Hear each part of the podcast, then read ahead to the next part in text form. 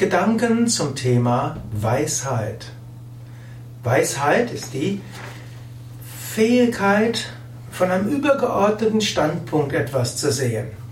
Weisheit ist Gelassenheit in Verbindung mit Liebe, eine gewisse Abgeklärtheit, eine gewisse Lebenserfahrung, all das gehört zur Weisheit dazu.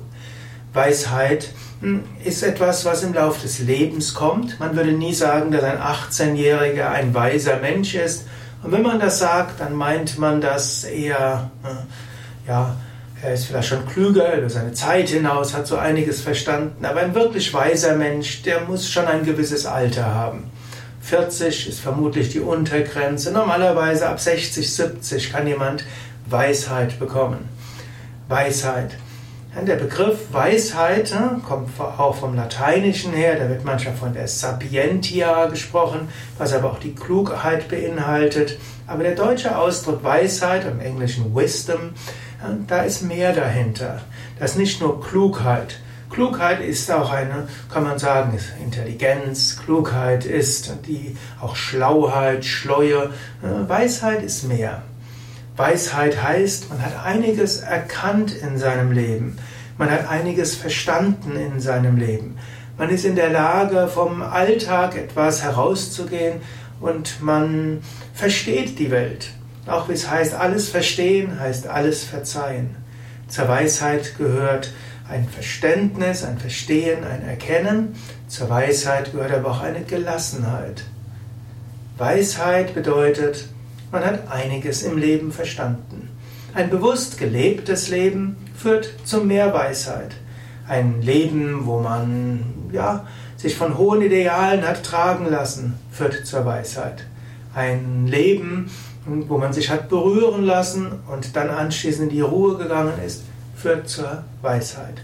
Nicht jeder alte Mensch ist weise und nicht jeder kluge Mensch wird weise, aber ein Mensch, der Lebenserfahrung hat, ein Mensch, der bereit war zu lernen, ein Mensch, der Ideale hat, ein Mensch, der Verstehen geübt hat, Verzeihen geübt hat, der hat eine hohe Weisheit.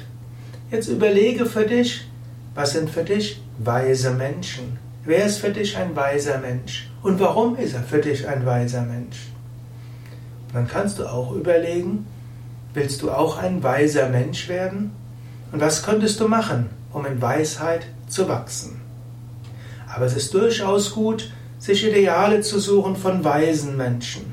Nicht nur, ja, gut, ich nehme jetzt nicht an, du gehörst dazu, aber heute werden oft die Sportler verehrt, es werden die Popstars verehrt, vielleicht sogar die Top-Models verehrt, die Showmoderatoren, das sind so, die im Rampenlicht der Öffentlichkeit stehen. Gut, manchmal auch die Adligen und die Könige.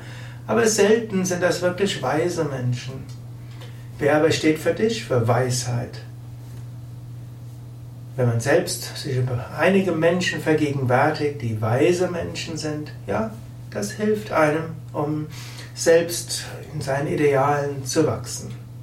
Für mich natürlich sind die großen Yogameister auch Menschen der Weisheit. Zum Beispiel Swami Shivananda, in dessen Tradition ich lebe, lehre, spirituell praktiziere. Der ist für mich der Inbegriff der Weisheit. Er hat diese unendliche Liebe, er hat diese unend, dieses unendliche Verständnis und er hat dieses Engagement und er hat diese Gemütsruhe entwickelt. Daher ist er für mich ein weiser Mensch. Oder ich kannte einen Swami Nityananda, einen Swami Chidananda. Diese Menschen kannte ich persönlich. Die sind in ihren 90ern gestorben also von, ist gar nicht mal so lange her, noch, immer noch nach dem Jahr 2000 haben sie weiter gelebt.